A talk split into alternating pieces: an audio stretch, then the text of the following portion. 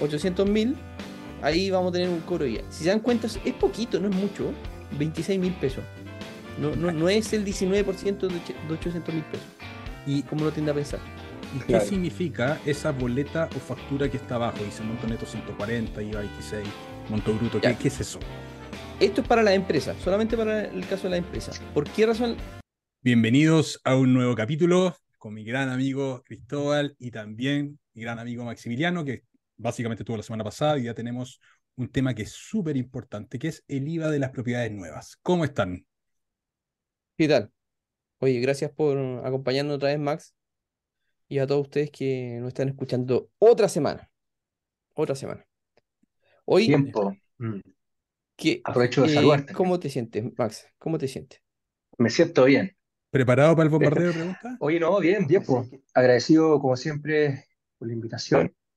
Siempre se agradece por compartir un, rato con usted y, y, en lo posible poder cooperar, digamos, a, a, todas las personas que están ahí viéndonos en su, su ruta para poder aprender cada día un poquito más sobre estos temas. Así que. Sí, pues temas que son. Feliz. Que, son re importantes el tema de la, de la inversión en general y hay muchas personas que invierten en inmuebles.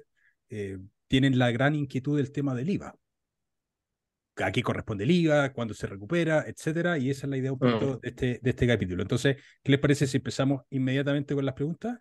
En virtud del tiempo de las personas. Bueno, bueno, bueno. Eh, Max, te quería mm. preguntar, ¿a qué corresponde el, el, IVA inmobiliario? Y nos puedes orientar a las personas que pueden estar escuchando esto, ¿de qué se trata este impuesto? Mira, a ver, yo creo que yo sé que en virtud del tiempo, pero yo creo que es súper bueno, eh, dado los, temas que posiblemente eh, toquemos más adelante, hay que entender que históricamente la, la compraventa de, de, de, bienes inmuebles no está afecta al pago IVA. Exactamente. Tú compras una propiedad, la vendías, todo esto siempre recalco, ¿no? norma general. Ya tú estás pagando de una propiedad, no está afecto a. Ya las mismas inmobiliarias también, cuando te vendían un departamento, no están afecto. ¿Ya? Entonces hubo una reforma tributaria, ¿ya? Y que eh, señaló que en lo sucesivo, ¿ya? Las propiedades, nuevas, ¿ya? Que una inmobiliaria, digamos, venda, o bien cuando hay cierta habitualidad en la compra-venta de estos inmuebles, van a, estar, van a estar afectos a ello. ¿Ya? Entonces, eso es lo que pasó y eso es lo que hoy día la idea, eh, la idea es que lo, lo, revisemos y porque hoy día sí es relevante. Ya antiguamente nadie hablaba de los IVA en los temas inmobiliarios, ¿cachai? Pero, pero hoy día sí. ¿Ya?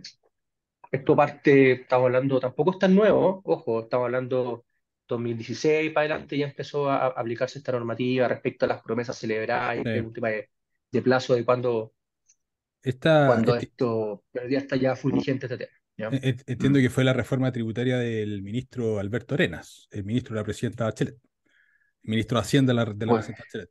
Fue de 2014-2015 la reforma. Claro, mira, y acá si se lee una, mira, muy entretenido, la reforma tributaria establece que desde 2016 la venta de propiedades estará afectada. ¿Ya? O sea, eso es lo que establece la norma. Después hay unas matices de qué pasa si se le da una, una promesa compra-venta eh, eh, antes del 2016 y después, o fue. Lo, relevante acá es que, que, que, acá te lo voy a leer tal cual. Si se le da una promesa compra-venta en lo que queda del año, ¿pago IVA o no al momento de comprar? No. Independiente de que la compra definitiva se haga el 2016, 2017 o cualquier otro año, lo relevante es que se haya firmado válidamente una promesa compra-venta antes del 1 de enero de 2016. ¿Ya? En esa época estaban todos jugando con, la, con las compras, con, las promesas, pero ahora insisto, o sea, esta cuestión ya, ya pasó hace rato y hoy día es algo que, que ya es, a considerar. Ya, o sea, esto aplica solamente a las propiedades nuevas, no aplica a la propiedad usada. Ya, la respuesta es no, Álvaro. ¿ya? Esto no solamente aplica a las propiedades nuevas. Eh, ¿Por qué te lo comento? ¿ya? Lo, lo, que uno está acostumbrado es que la, inmobiliaria que tiene una propiedad nueva, ya que le está vendiendo el departamento, te lo va a dar con IVA, ¿ya? Ahí en general eso está ok. Pero ¿qué es lo que pasa? Si yo soy una persona que me dedico a la compra-venta de inmuebles, ¿ya? Es decir, soy un comerciante habitual, esa, esa compra-venta va a estar igual grabada con IVA, aunque sea una propiedad usada. Entonces, ¿cómo se determina este tema de cuándo soy o no soy un comerciante habitual? ¿Ya? La habitualidad se prueba por norma general en base al tiempo. O sea, si yo compro, claro, un año. Si yo compro una propiedad hoy día y la vendo en dos meses más, para hacer una pasada en el fondo, ¿ya? porque me dedico a la compra y venta, esa, esa compra y venta va a estar afectada. ¿ya? Ahora, eh, siempre hay matices, porque si yo, por ese motivo, compré una propiedad en enero, ¿ya? y la tuve que vender ahora en septiembre, ¿ya? Ojo, no ha pasado el año. Pero igual, cuando uno hace la compraventa, uno puede establecer de que uno no es un comerciante habitual, ya es una declaración jurada, y no estás afecto al pago del IVA. ¿Cachai? Entonces, va, el concepto acá es la habitualidad. Entonces, la habitualidad se prueba.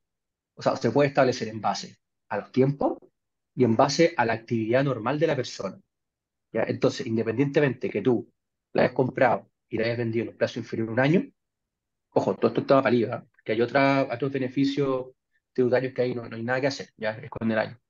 Por ejemplo, con el, la, 8.000 de la 8.000 por ejemplo. Eso el año. Mm. Eh, claro, entonces e, es importante que si vamos a comprar una propiedad en enero, y, efectivamente no somos un, comerciante habitual que se dedica a, estas operaciones y la tenemos que vender en septiembre, no va a estar afectado, ¿ya?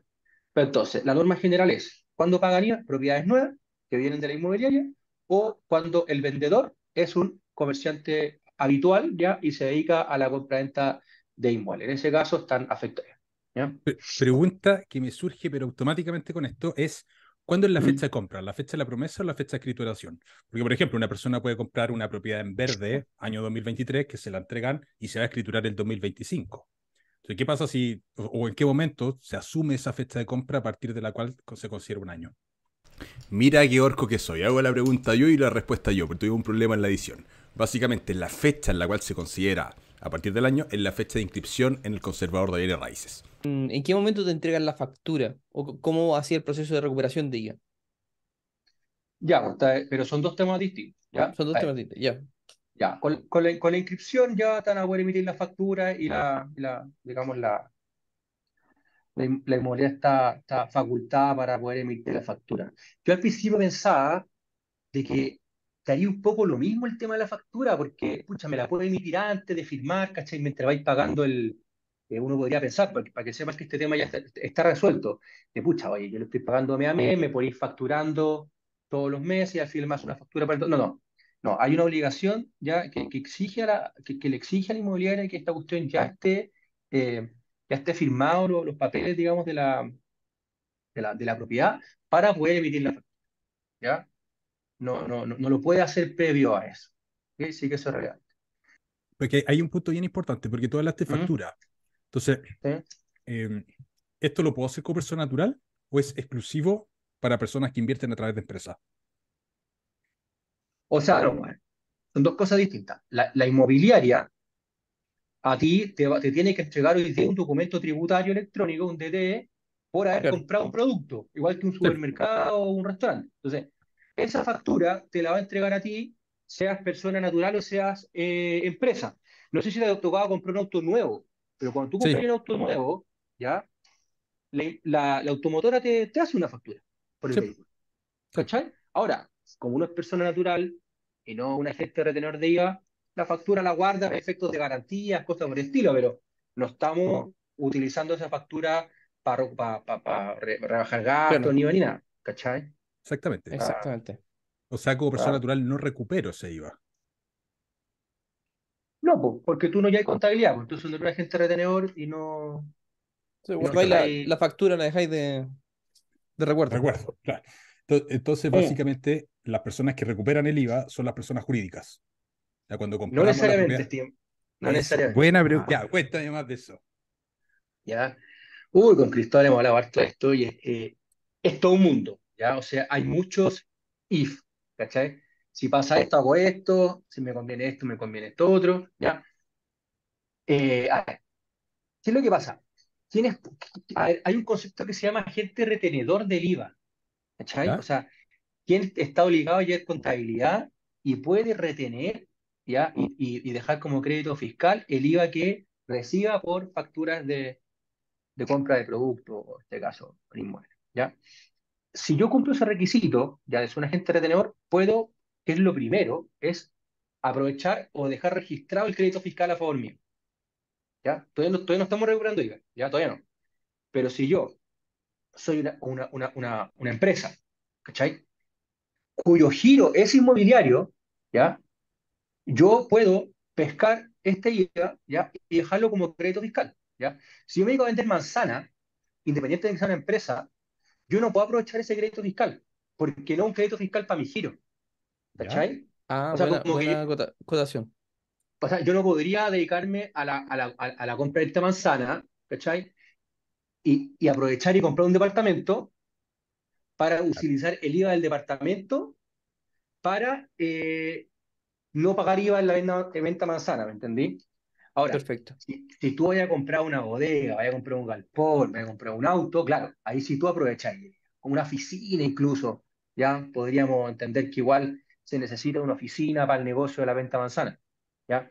Pero si vayas a comprar un departamento de inversión para dárselo a un tercero y tú te dedicas a venta manzana, no vaya a poder, no, no, no corre, la gente lo hace igual, pero no, no corresponde que tú eh, aproveches el secreto fiscal ya en algo que no es parte del negocio. Te lo pueden objetar, en el fondo. Claro, tú deberías meterte al registro compra-venta y sacar la factura. ¿Cachai? Ya. Perfecto. Eh, eso, ahora, ¿qué podía hacer? modificar el estatuto, ampliar el objeto social de la, de la escritura, ampliar el giro, y, o sea, una misma empresa se puede dedicar a vender manzana tener propiedades. A, tener propiedades y, se puede. Yo, no lo recomiendo tanto, pero de que se puede, se puede. Claro. Perfecto, ya, pero una, una persona que forme una sociedad de inversiones, esa persona, que el, giro de la empresa sea la compra de inmuebles para arrendar a esa persona, pudiese una empresa eh, eh, recuperar ese IVA. Pero si yo como Álvaro me compro una propiedad nueva, la inmobiliaria, no sé, fundamenta, me compro la, la propiedad, ¿Yo puedo como persona natural recuperar ese IVA? Si una persona natural que tributa segunda categoría, no. Ya, porque insisto, tú no llevas contabilidad. Ahora, lo que puedes hacer, ya, insisto, eres persona natural, pero tú podrías iniciar actividad en primera categoría. ¿sí? Ser empresario individual que sí. ¿sí? Y ahí tú, y, con giro inmobiliario, y ahí tú inicias actividades y, y podís, digamos, meter no, solamente eh, eh, el IVA, sino que el gasto, ¿ya? a tu contabilidad, porque tú pasás a ser una persona con RUT, con el mismo RUT que tú tienes, pero empezás a tributar con las normas de primera categoría y tenés que empezar a llegar con telecompresa. Perfecto. Mm. Perfecto. Ese, eh, bueno, ese es un tema para otro capítulo, que es un tema largo de, de, poder conversar y bien interesante, que cuando conviene armar una sociedad, por ejemplo, individual, eh, para tributar, por ejemplo, ahí, o si conviene armar una SPA, etcétera, una sociedad de inversiones más profunda. Bueno, temazo que debiésemos tocar en próximos capítulos. Oye, Max. Un curso de, inversión inmobiliaria también. Puede ser, pero no, yo creo que esto se puede tocar abierta, abiertamente, porque puede ser para acciones, puede ser una serie de cosas extra. Sí, bien delicado, sí. Bien delicado. Bueno, no, hemos hecho promoción del curso, pero Max va a estar como profesor de tributación y contabilidad en el curso de inversión inmobiliaria que estamos impartiendo. Ahí abajito está la, va, va a quedar la descripción. Que ya quedan poquitos cupos la verdad. Y ha ido súper, ha estado, ha tenido una buena acogida, en verdad, el curso. Que parte el 23 de septiembre, por si acaso. Oye, Max. Qué buena fecha. ¿Mm? Y ya, supongamos que creamos nuestra empresa. ¿En qué momento hay que crear la empresa? Si es que nosotros queremos recuperar el IVA. O sea, la empresa tiene que estar creada antes de recibir la factura.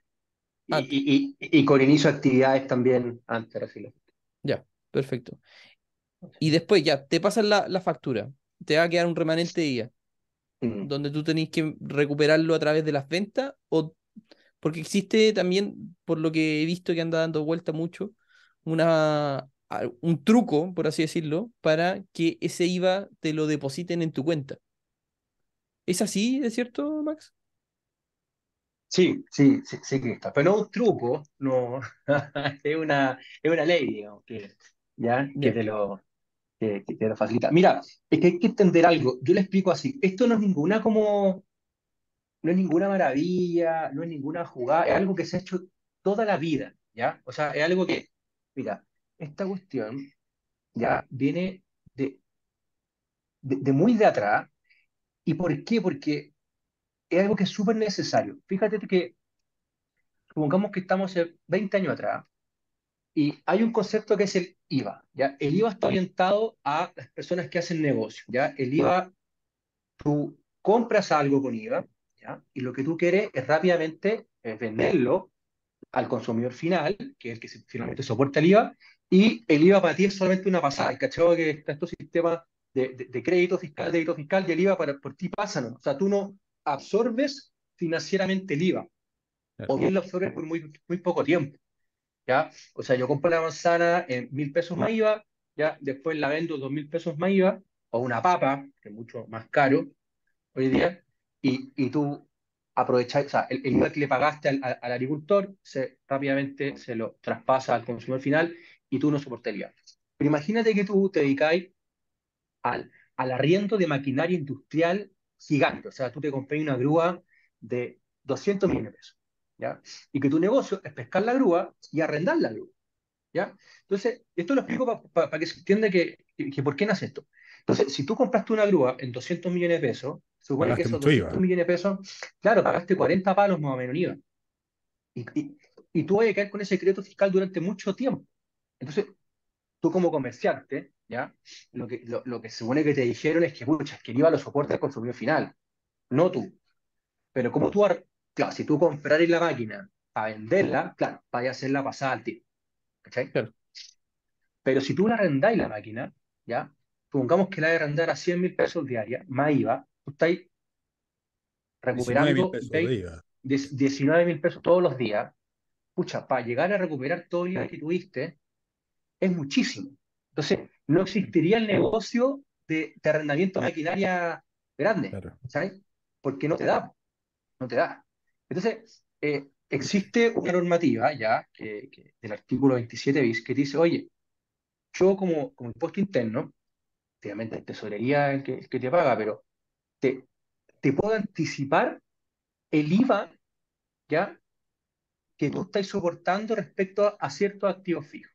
Ya, o sea, tú tenías esta maquinaria, te un IVA importante, entonces, oye, pucha, yo, yo, yo te estoy pagando IVA todos los meses y tú vas a pagar para toda la vida IVA, anticipame este IVA, ¿ya? Para yo quedarme con caja y yo te lo voy pagando, digamos, mes a mes con lo que, lo, lo que yo venda, porque ahí te quedar sin crédito fiscal, ¿cachai? Porque solicitaste la evolución de ese crédito fiscal, te quedaste sin crédito fiscal y tú todos los meses vas a estar facturando hasta 100 mil pesos más IVA y vas a estar pagando al Estado 19 mil pesos todos los meses de IVA. ¿Ya? Esto es súper antiguo y se ha hecho siempre. ¿Ya? Hay otros, está en la misma figura el exportador, e, es, como dentro del, mismo capítulo. Pero ¿qué pasa ahora? Que ahora los inmuebles, ¿ya? que antes no estaban grabados con IVA, están grabados con IVA. Entonces la figura es la misma. Si yo me quiero dedicar a comprar departamentos para después arrendarlos, ¿ok? En una estructura con IVA, yo le digo, uso el mismo mecanismo y despliegue. Es una solicitud que se hace ante servicio impuesto interno, ¿ya? Oye, yo compré este departamento, con IVA incluida, tengo mucho IVA crédito, ¿ya? ¿Cómo hago para recuperarlo? Y es lo mismo, ¿ya? Se hace una, una solicitud administrativa, en el cual hay varios requisitos, ¿ya? Tú tienes que acreditar el impuesto interno, que esto es lo complejo, que tú estás realizando una actividad que está grabada con IVA, ¿ok? Yo compro un departamento y para poder estar sujeto a, la obligación de pago IVA, tengo que realizar una actividad que está grabada con IVA. Por ejemplo, el arrendamiento de bienes inmuebles amoblados. ¿Ok? Yo arriendo el bien inmueble, pero amoblado. Y esa actividad está grabada con IVA. Por tanto, ahí yo tengo que acreditar esa actividad para poder empezar, si quiere, hacer el trámite. Si yo arriendo el departamento, y esto es lo que a veces las inmobiliarias no te dicen, ya, ojo, en el fondo, oye, tranquilo, recupera el IVA, recupera el IVA. Pero tú para poder solicitar esta devolución de IVA, tú tienes que acreditar que tú realices una actividad grabada con IVA. ¿Ok? Si tú arriendas el, departamento sin amoblar, tú no estás realizando una actividad grabada con IVA, por tanto no puedes solicitar la devolución de IVA. Entonces, es súper relevante que en esta actividad, que es la, la compraventa de inmuebles, para poder arrendarlo, ¿ya? Y para poder solicitar la evolución del IVA, la propiedad debe estar a lo menos amoblada, ¿ya? Y Ahora, ¿qué significa que esté amoblada? ¿Cuál es lo mínimo que tiene que tener? ¿Puede ser solamente la cocina con la encimera y el horno? Pucha. creo que es habitable. Eh, Pero ahí alguna vez leí que era como en condiciones para poder ser habitada, una cosa por estilo. Una vez nos pasó, el puesto interno tiene como todas las herramientas del mundo para poder acreditar la actividad. Eh, solicitarte el contrato, el contrato de compra del inmueble, el contrato de arrendamiento, que, señale, digamos, que se arrienda con, esto, con estos bienes, eh, contactar, incluso una vez nos pasó que contactaron a una de las personas que vivían en el departamento amoblado para preguntarle si efectivamente se lo, había arrendado, se lo habían arrendado amoblado. ¿Ya? Eso, eso nos pasó. Entonces, claro, como todo la vida... fiscalizando, están fiscalizando. Claro, es que, fiscaliza para poder, o sea, lo que se busca es poder acreditar la actividad. Esa es la palabra, acreditar. ¿ya? De que la actividad es real ¿ya? y existe. Y a veces impuesto interno te pide solamente que lo verifiques por, por internet, a veces pareciera ser que te solicita más antecedentes, o bien tú concurres en puesto interno a, a, mostrar, digamos, los documentos que te, que te soliciten para que finalmente te logres acreditarlas. Puede ser por las transferencias. Básicamente, el, el tema de acreditación de actividad, no solamente en esto, en, todo, en, en, todos los temas, el puesto interno tiene sus diferentes, digamos, herramientas para poder acreditar la actividad. Fotos me, me ha tocado mandar, a veces no. Va a depender del funcionario que le toques, porque tú ingresas detrás de una persona administrativa y se le asigna un funcionario. Y ese funcionario es el que te, te pide el, este tema. Ya. Mm. ya. Pero es importante entender que para poder siquiera optar a solicitar la devolución del IVA crédito, digamos, de la propiedad, tú tienes que realizar actividades ya acreditadas de que, tengan pago IVA. ¿ya? Eso es súper importante y eso probablemente no, no, te lo cuentan mucho la, la inmobiliaria. Pero esto quiere decir de que si yo arriendo un, una propiedad a un millón doscientos más o menos, o sea, tengo que pagar doscientos mil pesos de IVA todos los meses. Buena pregunta, Cristóbal. ¿Ya? Tampoco están así, ¿ya? Porque eh, en el arrendamiento de bienes inmuebles amoblados, el cálculo del factor del IVA se determina de una manera específica, ¿ya? No necesariamente, o sea, es en base al 19% que conocemos, con una serie, digamos, de rebaja en base a unos factores y el avalúo fiscal de la propiedad. ¿Ok? Un Excel. Claro, eh, en general se, utiliza un Excel o ciertas herramientas que también están a, disposición para poder determinar cuánto IVA va a pagar tu propiedad respecto a esa, actividad. No el 19%, y eso es súper bueno tenerlo claro. Para cuando hagamos la matemática, si me conviene o no, cuánto voy a pagar de IVA en esta, en esta operación, no el 19%, y harto menos. Va a depender, insisto, del avalúo fiscal de la propiedad, si le está dando eh, mensual, diario, etcétera. Mientras Max explicaba esto, eh, Cristóbal armó una planilla para poder explicar y puedan visualizar todos cómo es el cálculo de IVA. Así que, por favor, Cristóbal, muy importante compartirlo para... Porque cuando uno habla de los números se suele marear. Entonces, es mucho mejor ver un Excel, es mucho más didáctico y, educativo que el objetivo de nosotros, al final. Ya, ese Excel, ¿en qué consiste esa planilla? esta planilla permite calcular el IVA del arriendo de los departamentos moblados. ¿Por qué se tiene que calcular este IVA? Porque nosotros tenemos que dar una factura en caso de que somos empresa, o si no somos empresas, somos personas naturales, porque, o sea, ojo, que lo arrendemos o no lo arrendemos, a o sea, lo arrendemos amoblado siendo empresa o no empresa, tenemos que pagar IVA. Eso va sí o sí, no hay, no hay forma de sacárselo. Pero ¿cómo se paga? ¿Cómo se calcula esto? No es el 19% como muchos creen, es un, es un cálculo muy distinto. Claro. Y vamos a simular acá. De 70 millones de avalúo fiscal. 70 millones. Esta puede ser una propiedad de dos, dormitorios y un baño perfectamente. Y vamos a poner que se arrienda por 30 días, un mes cualquiera. Puede ser 31, 28.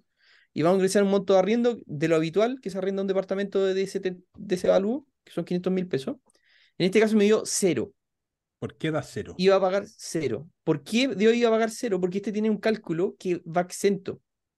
Hay una parte exenta del. del... Hay una parte que exenta. Si supera ese monto, lógicamente que ahí va a tener un cobro de IVA. Ya, y si ponemos, por ejemplo, 800 mil. 800 mil, ahí vamos a tener un cobro de IVA. Si se dan cuenta, es poquito, no es mucho. 26 mil pesos. No, no, no es el 19% de 800 mil pesos. Y como lo tiende a pensar. ¿Y qué significa esa boleta o factura que está abajo? Dice monto neto 140, IVA 26, monto bruto. ¿Qué, ¿Qué, es eso? Esto es para la empresa, solamente para el caso de la empresa. ¿Por qué razón? ¿Qué es lo que ocurre? El servicio no tiene disponible una, un documento en donde se puede incluir un monto de IVA inferior al de, por ejemplo, porque estamos hablando que el IVA de, de 800 mil pesos no es 19% en este caso, son 26 mil mm. pesos. Entonces se tiene que emitir una factura por el monto de IVA equivalente a 26.684 pesos y otro documento exento por el monto restante. Esto es para el caso de la empresa. Perfecto. O sea, hay dos facturas Fíjense, cuando, salvo que, claro, tengáis un software que te lo permita. Si, si usted se fija y va en un hotel, si va en un hotel, ya, muchas veces en el desglose te aparece eh, monto exento, monto, monto afecto, ¿cachai? Ya. Pero si somos personas pobres que... no tenemos para comprar un software de hotel, podemos hacer las boletas con el, con el software que brinda el servicio de impuesto interno y podemos hacer dos boletas. Y con esa, estas boletitas mm. las, tenemos registradas en un Excel bien armadito en caso de que nos fiscalicen. Ahí están todas las boletitas armadas. Esto va a ser para el caso de la persona jurídica o, natural que tiene eh, inicio actividad en primera categoría, ya que está arrendando su departamento amoblado, esta es la figura. Tiene que emitir una boleta y una factura ya con estos montos, pagando el IVA de cada una de las operaciones que hace mensualmente. Pasa algo, y yo creo que es una pregunta quizá, Álvaro, que tenga la gente ahí eh, que, que nos está viendo. La playa. En, la, playa, justamente. Oye, está muy acostumbrado a arrendar la casa en la playa, a moblar. ¿ya? Entonces digo, pucha, yo tengo que pagar IVA por, por, por mi arriendo en la casa en la playa. Por supuesto. Y, la gente se asusta y no lo hace porque dice, pucha, a ver, recibo dos millones el mes, o un millón al mes, por la casa, y tengo que pagar 200, 400 mil pesos de IVA. Pucha, es un montón de plata, pero es por desconocimiento. Porque de partida, si fueran dos millones, bueno, hay que pagarlo. O sea, los 200, 400 lucas hay que pagarlo porque, porque es lo que hay que hacer. ¿ya? Ahora, Cristóbal, veamos qué pasaría en una casa. Hagamos la casa. La casita de, la, la de Cachagua. Ya, ¿cuánto valor fiscal? ¿200 millones? Ya, 200. Para que, para que realmente sea, para que cachen realmente el orden de magnitud. Y se arrendó, supongamos, dos semanas, Por, 15 días. Ya, y se, la arrendá yo creo que a 2 millones, ¿eh? Sí, perfectamente. ¿Y ¿Millón y medio? Ah, ¿Y tira el millón y medio? Eso nos cambia mucho. Millón y medio, que 94, 95 mil pesos. O sea, o sea la, la, la abuelita en la playa, ya, o, la persona que tiene la casa en la playa, tiene que meterse, ya, a fin de mes, a impuestos internos, en el formulario 29, ya, y hay un, un cuadradito específico que te, señala que ahí tú tienes que meter. El código 703. Exactamente. Tú lo metes ahí el 95 y ¡pum! pagar. Y cumpliste. O sea, me parece de toda lógica si arrendaste un millón y medio, oye, ¿y, y, por qué le arrendáis un millón y medio? Y no un millón, porque estamos hablados, ¿sabes? O sea, es parte del negocio tuyo que estamos hablados y tú cobráis más porque estamos hablados. Entonces, está perfecto que tengáis que pagar 95 lucas de IVA por, por el arriendo de, de, 15 días a propiedad. Y hay que hacerlo porque si no te, exponía a sanciones, multas y además que es lo, que corresponde. Y, y, gracias a, todo esto que se hace, la gente puede saber que, que no es tanto, que, que, es fácil cumplir la norma. Y, y esta calculadora. No, y, antes, era mucho más complejo, antes era más complicado. Antes te pedían ir a servicio de impuesto interno, llevar un Excel con los días que arrendaste, eh, cuánto, cuánto es lo que te pagaron, y te calculaban ellos un monto a pagar. Ahora lo hicieron súper facilito, pusieron esta, esta información disponible en la página. Tú podís calcular tú mismo este monto y pagarlo directamente en el F29 todos los meses, sin tanto, sin tanto drama, definitivamente. Así que prepararse al, verano. Claro, ah. interesante hacer, eh, tener esos cálculos en la retina porque ahí se puede calcular rentabilidad. eh, y entendiendo que el cálculo de rentabilidad implica los valores sin IVA. O sea, ese millón y medio habría que descontarle el IVA para demostrar tu es un detalle. para calcular rentabilidad. Es un detalle.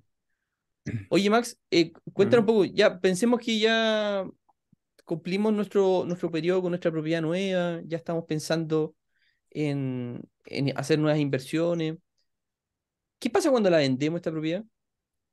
Porque claro, nos devolvieron el IVA de la propiedad nueva como empresa, pero ese IVA justamente no es necesariamente un dinero que nos pasen así como un regalo, tengo entendido. No, claramente no. Eh, a ver, acá hay un tema de régimen tributario, Cristóbal, ¿ya? Porque como que no me gusta solamente hablar de este tema respecto al IVA. Hay temas de renta, porque tú vas a mm. depender del régimen tributario que, que tu empresa o tú como persona de primera categoría estés eh, eh, en el momento de la adquisición del inmueble se vaya a poder depreciarlo de manera instantánea, ¿ya?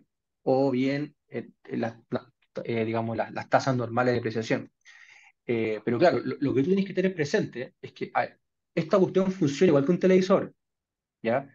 Tú compraste el televisor, aprovechaste el IVA y ahora tú vas a vender el televisor, ¿ya? Y si vas a vender el televisor, lo vas a tener que vender más IVA. ¿Cachai? O sea, no es que Impuesto Interno te regale el IVA, eso es lo que hay que entender, ¿ya? Es un adelanto, ¿ya? Para que tú sigas haciendo negocio, ¿ya? Porque si tú vayas a vender después, de, yo hago el ejemplo con la máquina, se va a vender después la máquina, tienes que venderla con IVA. ¿ya? Va a depender también del régimen tributario, ojo, esto es un poquito más, más complicado de, explicarlo acá. Eh, en, cierta, en, ciertos casos, si tú mantenías el activo fijo, ya inmovilizado en tu empresa por más de tres periodos tributarios, son 36 meses, ya la venta del, del activo fijo no va a estar sujeto al pago ¿ya? Como, como norma general, ¿ya? Hay que evaluar otras, otros temas, pero, pero claro, acá la idea es que la, gente ahí eh, compre, compre, compre. ¿Ya? Después el tema de la venta, yo creo que hay que evaluar caso a caso. hay, un tema que... a mí me pasa, me pasa que, que, tienen como discurso de venta los brokers el tema de la devolución de IVA, y es de una de, de las propuestas que tienen. Pues. Pero claro, no, te cuentan el proceso de venta, no te cuentan toda la otra parte, no te cuentan el tema de, la, de hacer tanta boleteo, de cómo pagarlo que puede ser una, a veces una lata, porque ¿qué otros costos asociados ahí al tema de tener una empresa eh, de, este régimen? O sea, de partida tenéis que pagar patente comercial. O sea, para empezar. Tú iniciáis actividad en primera categoría, tenéis que sacar patente comercial. ¿Cuánto más o menos cuesta eso?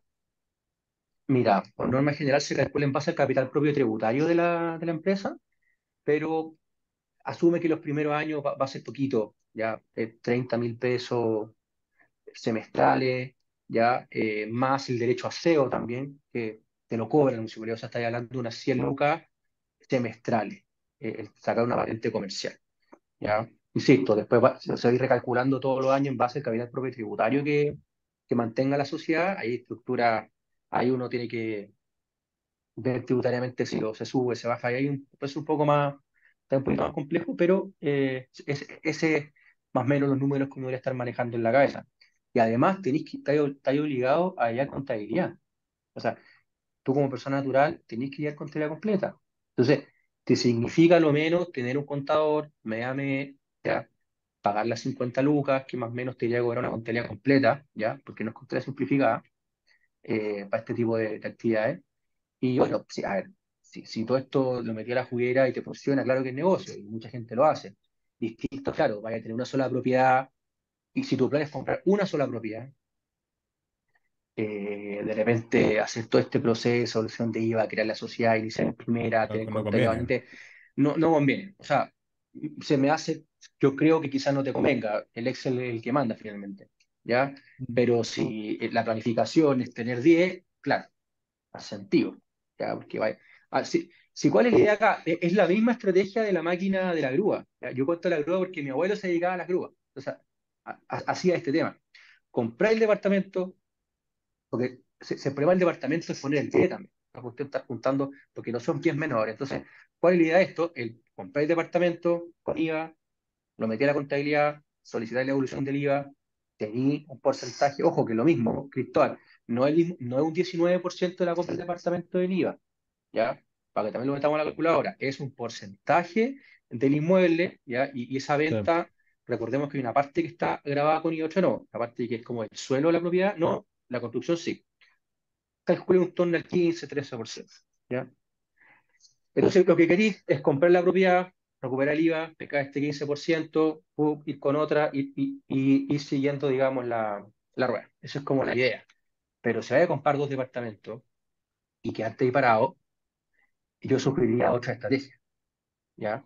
O sea, el IVA es para los comerciantes, Para los que compran y venden y arriendan. Entonces, si nos vamos a dedicar a las propiedades, a comprar departamentos, uno y otro, y arrendarlo y amoblarlo y qué sé yo, claro, hagamos una estructura eh, eh, legal, ya contable, tributaria, para aprovechar los beneficios del IVA, y, está perfecto, y, es muy buena idea. Si no lo vamos a hacer así, inventamos como persona natural y aprovechamos otros beneficios. ¿sí? DFL2, 8000 UF, eh, rebaja de, como crédito al, al, al, buen complementario por pago de intereses. O sea, ¿qué, ¿qué, es lo relevante, Álvaro? Es ver cuál es tu estrategia y en base a eso tú ves si vas a comprar como, como empresa con mira a recupero de IVA y hacer todo este negocio o como persona natural aprovechando tus beneficios. Creo que eso es clave, sentarse antes de partir, ¿para dónde voy? ese tema es bien delicado porque hay muchas personas eh, que no tienen clara cuál es la estrategia. Yo mucho tiempo no tuve claro cuál era mi estrategia inicial de inversión. Entonces, es re fácil cuando, cuando sabemos, listo, esta va a ser mi estrategia y estos son los pasos a seguir y el plan es pasar de 0 a 10 departamentos, perfecto. Armo esta estructura porque ya lo tengo previamente definido. Pero yo creo que la inmensa mayoría de personas no tiene clara cuál es su estrategia inicial.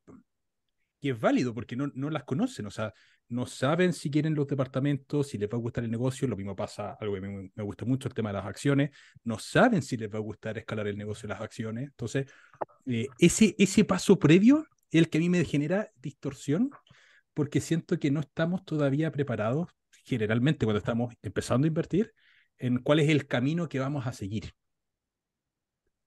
Pero, pero estoy demasiado de acuerdo contigo. Y, y, y, por cierto, es muy difícil porque uno parte a los 30 años y, y no tiene idea para dónde va a vida tampoco. Entonces, tomar una decisión, porque esta decisión de empezar a, comprar con una estructura inmobiliaria, aprovechando el IVA, qué sé yo, es una cuestión para 10, 20 años nadie parte con, eso. No, ni, ni te lo planteáis.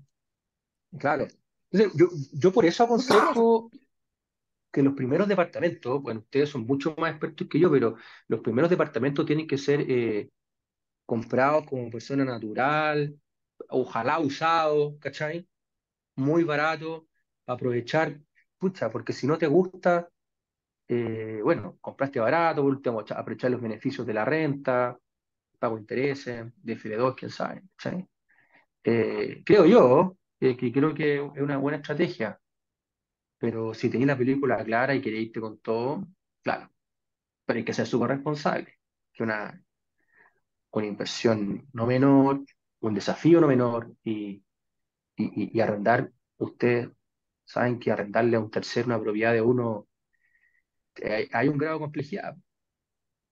Sí, claro no es tan simple como se plantea. No, pero es un negocio. Sea, si viene en, algún momento, si todo sale bien, el ingreso pasivo, súper bonito, te están pagando el departamento, pero cuando las cosas salen mal, pucha, el dolor de guata o el dolor de cabeza es, fuerte.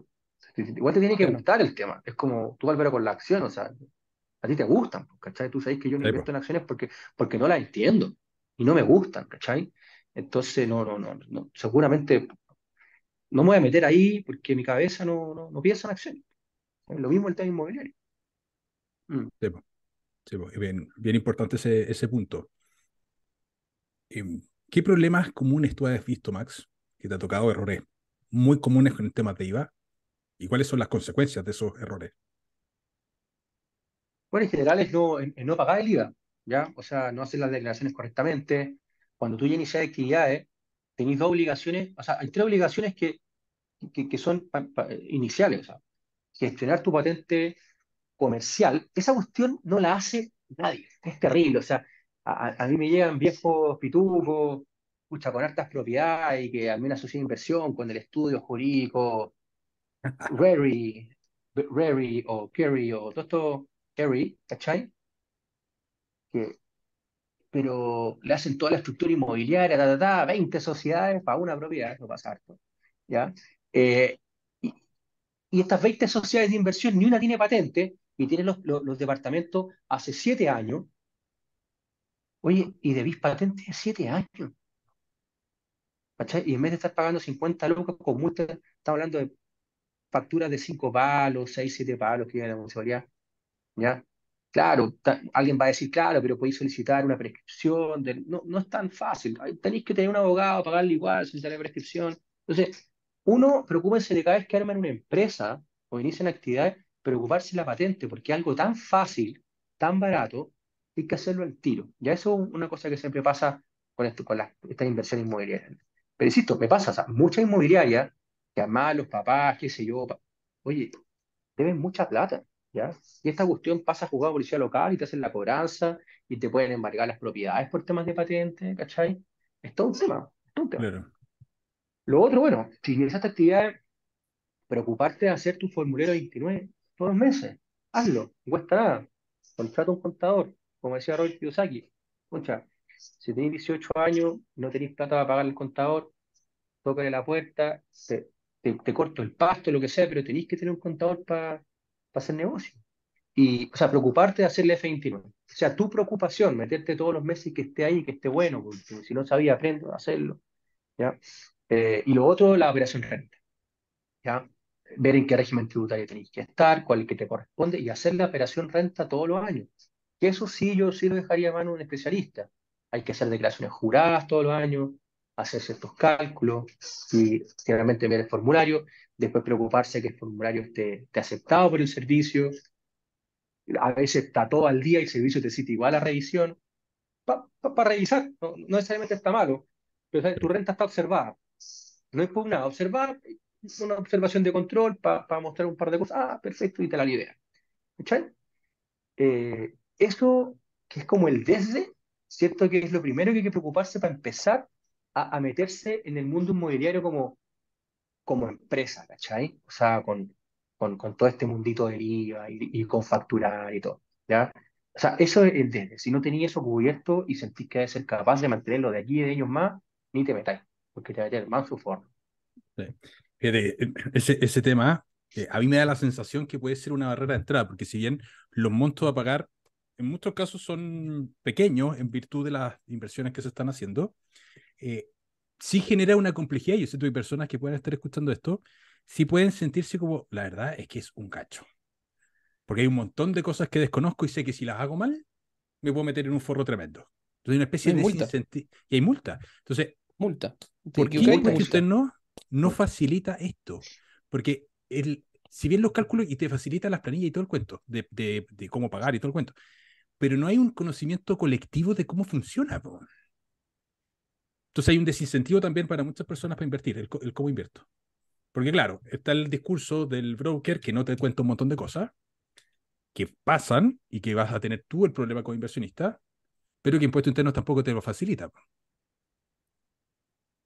Yo estoy más a favor de, yo, creo que impuesto interno hace mejor la pega que el broker. el broker finalmente te hiciste, recupera ahí, qué sé yo, y, y, claro, o sea, como todo, te, te, vende, incluso, oye, te puede hasta recuperar el IVA en la pasada, pero tenéis meses y años que tenéis que estar preocupando el formulario, la patente, la, la misma declaración de renta, o sea, no, no, no, no es tan ágil el tema.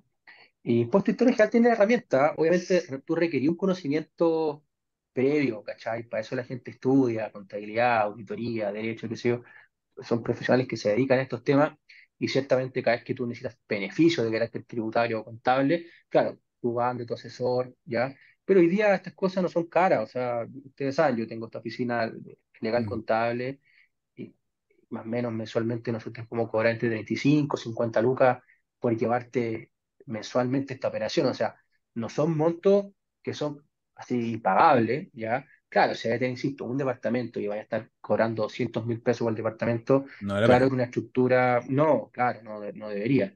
Pero si tú puedes comprar uno de 200, pero en dos años más, o en un año más tres, bueno, dale, te, te comís la pérdida, entre comillas, eh, administrativa, porque lo que hay que entender es que tú ya no eres un inversionista inmobiliario como pasivo de que tenéis dos DEP y rentáis. No. Acá tú te transformáis en un, hombre de negocio que, que hace negocio respecto a, los inmuebles. ¿cachai? Compráis, vendí para ahí, va a recuperar, y factura, ta, ta, y te volvís como una máquina, eh, como vender papas, ¿cachai? O, o, arrendar cosas. Ese es el switch, que hay que estar dispuesto a hacerlo. ¿ya? Obviamente los beneficios son buenísimos. Compráis un departamento, recuperáis el IVA, pescáis la plata, ponéis otro, ta, ta, ta, ta, y podéis tener muchos departamentos muy rápido, como, un, como lo hacéis crecer como negocio. Ahora, este tipo de cosas, para que la gente entienda, pasa en todo orden de negocio, no solamente en los negocios inmobiliarios. Y tienen que entender de que las empresas, el, el, gran beneficio que tienen las empresas, las empresas pagan impuestos después de gastar. No es como las personas, que nosotros nos cobran la liquidación de sueldo y ya nos cobran el impuesto y nos pasa la plata. Mm, es completamente al contrario. es un beneficio tremendo el que tiene la empresa para hacer dinero. Es tremendo. Mm. Sí, estos son temas que, que, hay, que hay que aprenderlos bien, porque hay muchas personas que no son empresarios, pero que se transforman en inversionistas. Claro. no necesariamente están ligados. Para el empresario esto es eh, conversación del día a día pero para la persona que tiene un trabajo, no sé, estoy pensando, qué sé yo, un kinesiólogo, un médico por ahí que quieran invertir, que saben que la inversión inmobiliaria tiene un montón de beneficios, pero que esta conversación de empresas se transforma en una pared tremenda. No, y ocurre otra cosa, mm, déjame complementar, Max, que ocurre otra cosa, que si tú estás metiendo esto, tienes la obligación, y no solamente tú, también tus hijos, tienen la obligación de saber interpretar esta, este mismo lenguaje, porque en, algún momento tú te vas a tener que sentar con un contador y vas a tener que saber entender, entender y interpretar lo que te está hablando. Y mm, después, cuando tus hijos te hereden tu patrimonio, van a tener que tener esa misma obligación. Porque si no lo sabes, va a llegar un contador y un abogado más listo y te va a quitar la cuestión, porque así pasa. ¿Cuántas historias hay, te han contado tus clientes que lo han estafado los contadores, Max? Oh, es que me pasó una muy buena ayer. Muy buena. Esas historias son muy jugosas, a ver. yo creo que la persona no. Es una persona de campo que no ve probablemente YouTube. De hecho, me llamó hoy día el pobre viejito. Me dijo que él había comprado una propiedad a media con el amigo. A media. Y me dijo: Lo que pasa es que mi amigo don José, por la propiedad, estamos hablando de, eran como 10.000 metros ahí en el sur, la propiedad. Y me dice, no, es que don, José, bueno, yo le pasé la plata a don José, don José fue y compró la propiedad, la propiedad, que es de los dos. Y don José, su lado, se construyó una casa y yo en el otro lado, tío, no me construyo. Puta, digo, ya, pero ¿y la propiedad es de los dos? No, no es de los dos, es la mitad de don José y la mitad mía. Digo, no, no, no, no ustedes son copropietarios, ambos son dueños del inmueble por completo, etcétera, etcétera, un tema, un tema normativo. Ya, pero, ¿y qué pasa? No, es que lo que pasa es que, don José se separó, ya, en el juzgado de familia, por tema de compresión económica, él le cedió la propiedad de él a la señora como compresión económica. Ya, y entonces eh, la otra mitad quedó para mí. Ah, qué bueno. Y, y, eso, ¿por qué? Y yo, y yo que les digo a todos, cuando ya empecé a escuchar esto, que hay un problema, necesito el papel el papel, el papel no, pero sí, don José, me conseguí en Osorno, bueno, ya es fácil, lo, lo, archivo ahí en el conservador, qué sé yo, y veo, claro, que la propiedad no, ya no estaba a nombre de, este viejito, ni don José, estaba toda la propiedad a nombre de la señora. ¿Cachai? Y, y, yo dije, pero ¿cómo este gallo se dio la propiedad completa a su ex señora, siendo que la propiedad era medias? Y lo que me di cuenta después era que no era media, era que él le pasó la mitad de la plata y que era media. Y este gallo, como era un guaso, impidió el nombre de él y pensó que, como le tenía el pedacito que era el otro gallo, con una reja y todo, hicieron una rejita, estas para ti, estas para mí, pero la propiedad nunca estuvo el nombre del gallo que pasó la, otra de la mitad de la plata. Entonces, cuando fue el acuerdo de la tribunal de familia, pucha, como dijo, se cede la parte, se cede la parte de don José a su ex señora. Y en los títulos sabía que don José era parte de todo. Entonces la ciudad se quedó con todo.